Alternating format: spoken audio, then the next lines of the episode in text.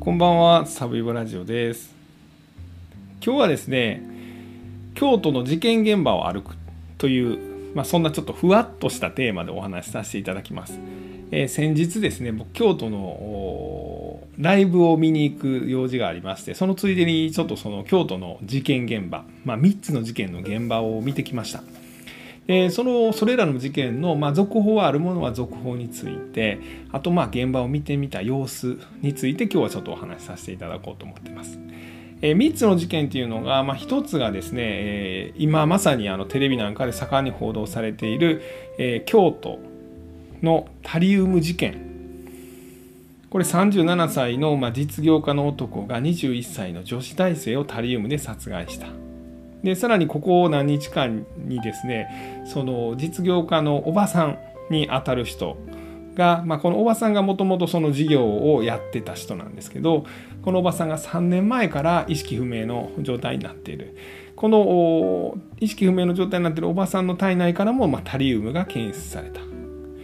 なんで、まあ、おばさんにもタリウムを飲ませてたんじゃないかという疑いが出てきた事件、まあ、この現場を見てきました。でもう一つが2007年の1月に京都の清華大学というところで、起こった京都清華大学大学生殺害事件。これあの未解決事件なんですけど2007年に当時20歳の大学生が学校からの帰り道に何者かに襲われてでまあその殺害されてしまった。でまあその犯人はまあ未だ見つかっていない。でこの大学生がまあ漫画部に入ってたんですね漫画部というかこの漫画学科で、えー勉強してたんですけど、まあ、その同級生の漫画家さんたちが、まあ、今なおですね毎年1月になったらですね、まあ、現場とか周辺の駅でですね、まあ、情報提供を呼びかけてたりとか、まあ、そういうことをやってるという、まあ、この事件の現場を見てきました。でもう一個が京都三条ベラミ事件という事件でこれはもうだいぶ昔の事件なんですけど1978年ぐらいですね。もう今からもう45年前とか、まあ、それぐらい前の事件ですけど、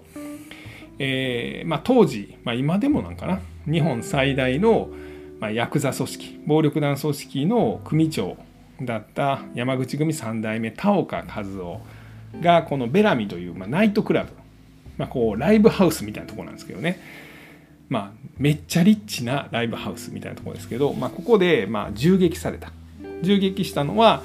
まあ、当時山口組と、まあ、敵対していた、えー暴力団の、まあ、鳴海清という、まあ、男、まあ、この男が田岡和夫という組長を銃でドンドンと撃った。という、まあ、事件。この、まあ、現場ですね。をそれぞれ見てきました。皆さん京都は行かれます？えー僕が行ったのが先週の土曜日かな。むちゃくちゃ混んでました。でまあもちろん事件現場がそのあんまり京都の中心地じゃない事件とかもあったんですけども三条四条あたりはですねもうこれでもかっていうぐらい人はいましたね。もうタクシー乗ってももう全然動かんみたいな状態だったと思います。特に観光地はですね。でまあ今回、まあ、利用して便利やったなというのを話を先させていただくんですけどあの僕もともといろいろ事件現場巡る時は、まあ、もちろんその電車とかで行くのがほとんどなんですけどレンタサイクルみたいなのを使うことが多いんですね。でドコモのシェアサイクルこれ東京でもよう使ってました。でもう一個あるのがあのループという電動キックボードなんですね。で僕あんまりあの得意じゃないというか電動キックボードはなんか運転が難しいんですね。でもこのループっていう電動キックボードの会社が、まあ、同じアプリで同じ料金でや使わせてるのが電動自転車もあるんですね。でこれがすごい便利でですね。まあいわゆるまあ自転車なんですけどあのタイヤがちょっとちっちゃいのであんまりこう段差を乗り高い段差は乗り越えれないとかそんな欠点はあるんですけどまあまあそれでも、まあ、ちょっと観光とか、まあ、取材とかで回るぐらいやったらタクシーの料金よりも明らかに安いですし、まあ、使い勝手はいいと。で今はね3月末ぐらいまでこれ京都はなんかこう1,000円分はなんか無料で使わせてくれるみたいなキャンペーンやっててですね結局これで回ったから、まあ、1時間半ぐらい使ってたけど2300円ぐらいしかかからんかったんじゃないかなと思います。まあなんかちょっと宣伝みたいになってますけど便利ですんでよかったら使ってみてください。若い子は結構知ってるのかめっちゃ使ってました。なんかカップルでその多分観光で回ろうとしてるんですけどこのループを借りてですねループの電動自転車を借りて回ってるみたいなコラも見かけました。で何の事件からいきましょうかね。これまあ取材した順番でいきましょうか。まず行ったのが、えー、っと京都の修学院っていうとこです。これがあのタリウム事件の、えー、っと被告の実家のあるところです。京都のですねまあその京阪電車の終点の駅が出町柳っていうところででそこからこの比叡山電鉄というまあええええ電とかいうのかな？これ。ちょっとごめんなさい。僕叡山電鉄か。が出てるんです。これがまあなんかこうちょっとちんちん電車っぽいちっちゃい2両編成ぐらいまでなのかな？電車で。まあ観光電車っぽくなってまして、まあ、要はその座席がですね窓の方向いてるんですね一部。だから景色見ながら乗ってくださいみたいな、まあ、そんなこの観光にかなり配慮したような電車でした。えこれを出町柳から乗って1駅2駅3駅4駅目が修学院というとこです。ここ何て言うんでしょうねあの結構自然が見えるんです宝宝ヶ池公園とかがあってで東の方を見たらもうあの山が広がってるんですこれ山越えたらもう琵琶湖があるんですけどねで、えー、まあだから景色としてはねとても自然豊か。あこれこそ京都だなと。街並みは綺麗ででまあその高いビルはなくてですね。で昔ながらの建物があってで少し目を遠くに移すと、まあ、山とかまあなんかその池っぽいのとかそんなのが見えるという。まあすごいええとこでした。でなんかねこの辺地価も高いらしいです。でそんな修学院の駅から歩いて5分ぐらいのとこにあるのがタリウム事件の、まあ、今被告になってる37歳宮本和樹だったかな？の家です。でテレビとかネット記事とかで、まあ、写真はよく出てるんですけどあれ実はあのその広大な敷地これね700坪ぐらいあるんですよねめちゃくちゃ金持ちなんですよねだからこの人。まあ、おばさんが事業をめっちゃこううまいことやってはってそのおばさんが3年前に倒れてこの宮本和樹っていうのが、まあ、リクルートに勤めてたんですけどそこ辞めておばさんの事業を引き継ぐ。まあもともと辞めて戻ってきておばさんが倒れて事業を引き継ぐみたいな感じなんですかね。そうなんです。もともとすごい京都のいい場所で700坪の土地を持っている、まあ、大金持ちですよね。で、止まってる車はベンツのゲレンデみたいな。で、あの、写真とかでですね、報道の写真とかで使われているのは、あの、宮本被告が、まあ、住んでいたと言われるまあ、その建物なんです。大きな700坪ぐらいのたあの土地の中に3つぐらい家が建っててその中の1つがこの宮本被告と、まあ、奥さんですねが、まあ、住んでいたと見られています。でそれ以外はあの今その意識不明の状態で倒れてるおばさんとかが住んでた建物があるっていうふうに言われてるんです。ほんまにねむちゃくちゃどでかい敷地でした。まあ近所で知らん人はおらんやろうなと思われるような多分お金持ちやったんじゃないかなというふうに思います。で そこから東側は、まあ、さっきも言いましたけどこの、ま、東山っていうんですかね京都の山々が、ま、そびえてるんですよね。であのまあそれを登っていくと比叡山があってですねでそれをさらに越えると、まあ、琵琶湖の方にやっていくというような、まあ、そんなところなんですけどね、まあ、ええとこにめちゃくちゃでかい土地を持っているのが、まあ、この被告であるというのが、まあ、なんとなく分かりました。でそこからあの自転車で30分ぐらい西の方になんかギコギコギコギコ移動してやってきたのが今度はね京都の大徳寺っていうとこですこれ京都のこれ北区になるのかな？あの 大徳寺っていうまあお寺がありましてですね、まあ、近くにあの京都の仏教大学があるあたりです。まあ、ここもあほんでここは何かというと、えー、殺害された21歳の女子大生が住んでたマンションがあるところです。えー、どんな感じかな？結構そのお寺とか神社とかがいっぱいあるようなところで、えー、まあ同志社とかのある今出川とかにも近いしあの立命館大学の衣笠キャンパスとかも近いようなところです。まあ、電車がですね実はあんまり通ってなくてバスしかないちょっとまあ不便なところなんですけど明らかに京都の街中でもあるんです。で、えー、ここにですねあれ何階建てやったかな？5階建てか6階建てぐらいのマンションがあるんです。でそこにこのタリウム事件の被害者になった21歳の女子大生が住んでいました。彼女が通ってたのは立命館大学です。歩いたら30分ぐらいなんで、まあ、大学にまあ、自転車やったら通えるかなっていうような位置のマンションでした。でマンションはまあ一部ネットなんかでも写真出てますけどまあなんでしょうね一言で言うとこれ宮本が金出してたんかなもしかしてっていうような感じです。ここはちょっと僕適当に言ってます。もしかしたらご自宅がすごいお金持ちでですねまあそうやったんかもしれません。まあその単身のマンションにしてはですね学生が住むには少しリッチなんだろうなというような作りのマンションでしたまあオートロックもついてるし、えー、でこう鉄筋コンクリートの打ちっぱなしみたいな感じでまあちょっとデザイナーズマンションみたいな感じですまあもしかしたらご実家がお金持ちやったんですかねまあそんな感じのところだったというふうに思いますまあそんなとこですかね。まあこの事件はあの、まあ、おばさんの体内からタリウムが出てきました。でも3年前に倒れたおばさんの体内からタリウムが出てくるって、個人的には少し驚いています。というのも3年間も体の中に残るんやっていうことですよね。でまあその今後の注目点としてはその薬っていうのは、まあ、その薬の特徴があるんですね。まあ、それは何かというと、まあ、例えばタリウム単体だったらあくまでタリウムなんですけど、まあ、ここにと他の物質が混ざってたりするんですよね。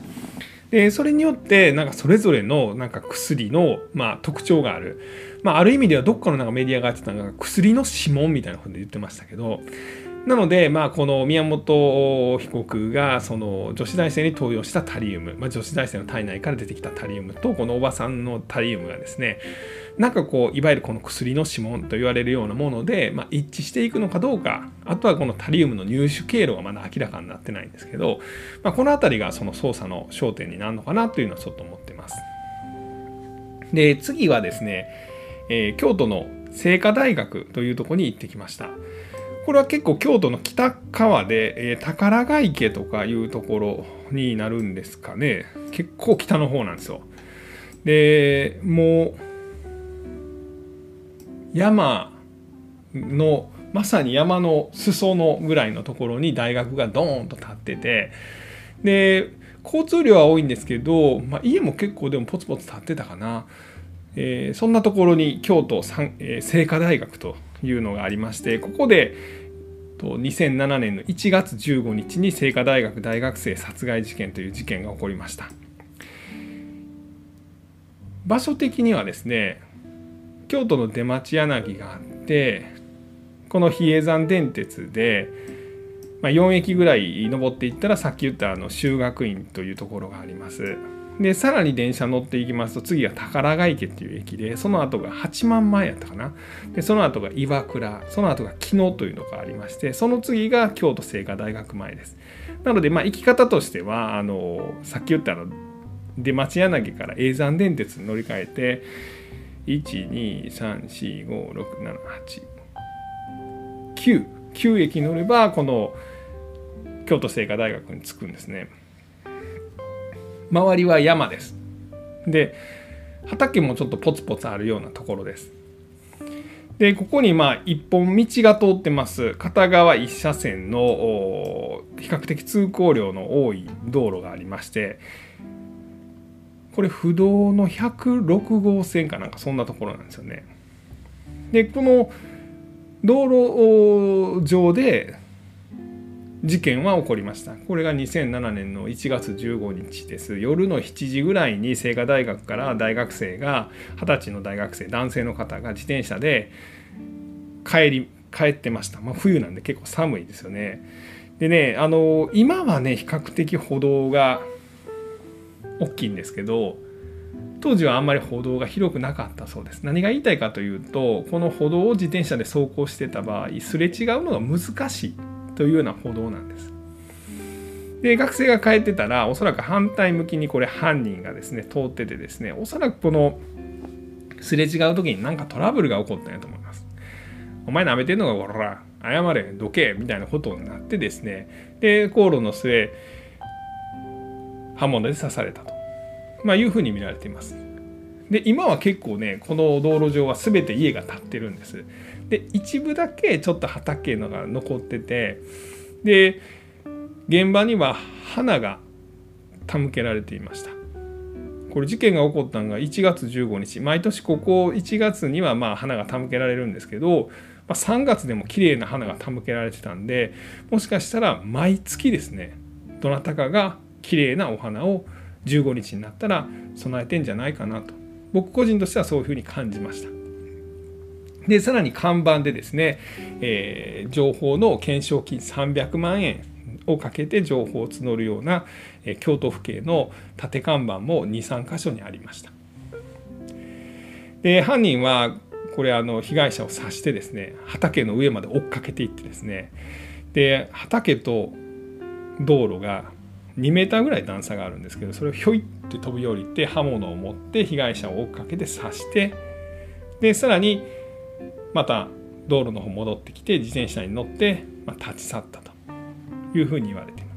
目撃者も3人ぐらいいます。だから犯人の顔もですねいわゆる似顔絵が作られて今でもネットを見ることがででき見ることができます。でこの似顔絵が、まあ、実はあの東京の小金井で起こった小金井ストーカー殺人未遂事件という事件がありましてですね、えー、この時あのアイドルが、えーと、ファンに襲われて、まあ、あの重傷を負ったっていう事件が2016年に起こってるんですけど、まあ、この犯人がですねこの清華大学の似顔絵にそっくりやと。まあ、いうようなことはネットでは話題になってます。でこの犯人は一時期京都に住んでてですね、まあ、時期的に京都におった時期やみたいなことも言われてます。ただまあこの辺りはもう噂レベルというか、まあ、確かに似てるんですけど確かに似てるんですけどまあ何とも言えないですこれに関しては。まあというようなあのことも言われています。で僕が行った時にはこのこの辺はですねまあほんまにあの交通量が多いなと思いました僕このループっていうそのレンタル自転車を借りて、まあ、それで行ったんですけど、車がほんまにビュンビュン通っててなんかあちょっともう田舎に入ってきた感じなのに交通量多いなっていうのを感じました。で3月の末ぐらい行ったんですけどあの拳の花あの木蓮ですよね。がすごいこの並木拳の並木になっててそれが全部その花満開になっててですね。まあかなり綺麗ではあったんですけど夜ですね。だからかなり多くのまあその目撃者がいたんじゃないかなと思ってます。で、まあ、事件からはかなり日に数が経っているんですけど、まあ、それこそその車のねなんだろうあのカメラあるじゃないですかドライブレコーダーあんなに犯人が映ってたり、まあ、もう今は完全に消えてしまってるんでしょうけど今やったらですね確実にドライブレコーダーに犯人が映ってたんだろうなと。で警察はそういったアプローチで捜査を、まあ、もし、えー、今起こってるような事件だったらすることができて今だったら犯人特定に至ってたんじゃないかなみたいなことは感じました。えー、これが2つ目の清華大学大学生殺害事件の、まあ、現場を歩いてみた感想です。で最後があのベラミ事件ですね、まあ、これはもうかなり大昔45年間ぐらい前の話なんですけど1978年に起こった事件です。え、当時山口組はま大阪戦争というのをやってました。まあ、敵対する組といわゆる構想状態やったんですね。これがま松田組というちっちゃい組でこの系列のま溝口組というのがありましてですね、まあ、そこでま山口組の組員がいろいろトラブルを起こしたのをきっかけにですね、えー、抗争事件と発展します。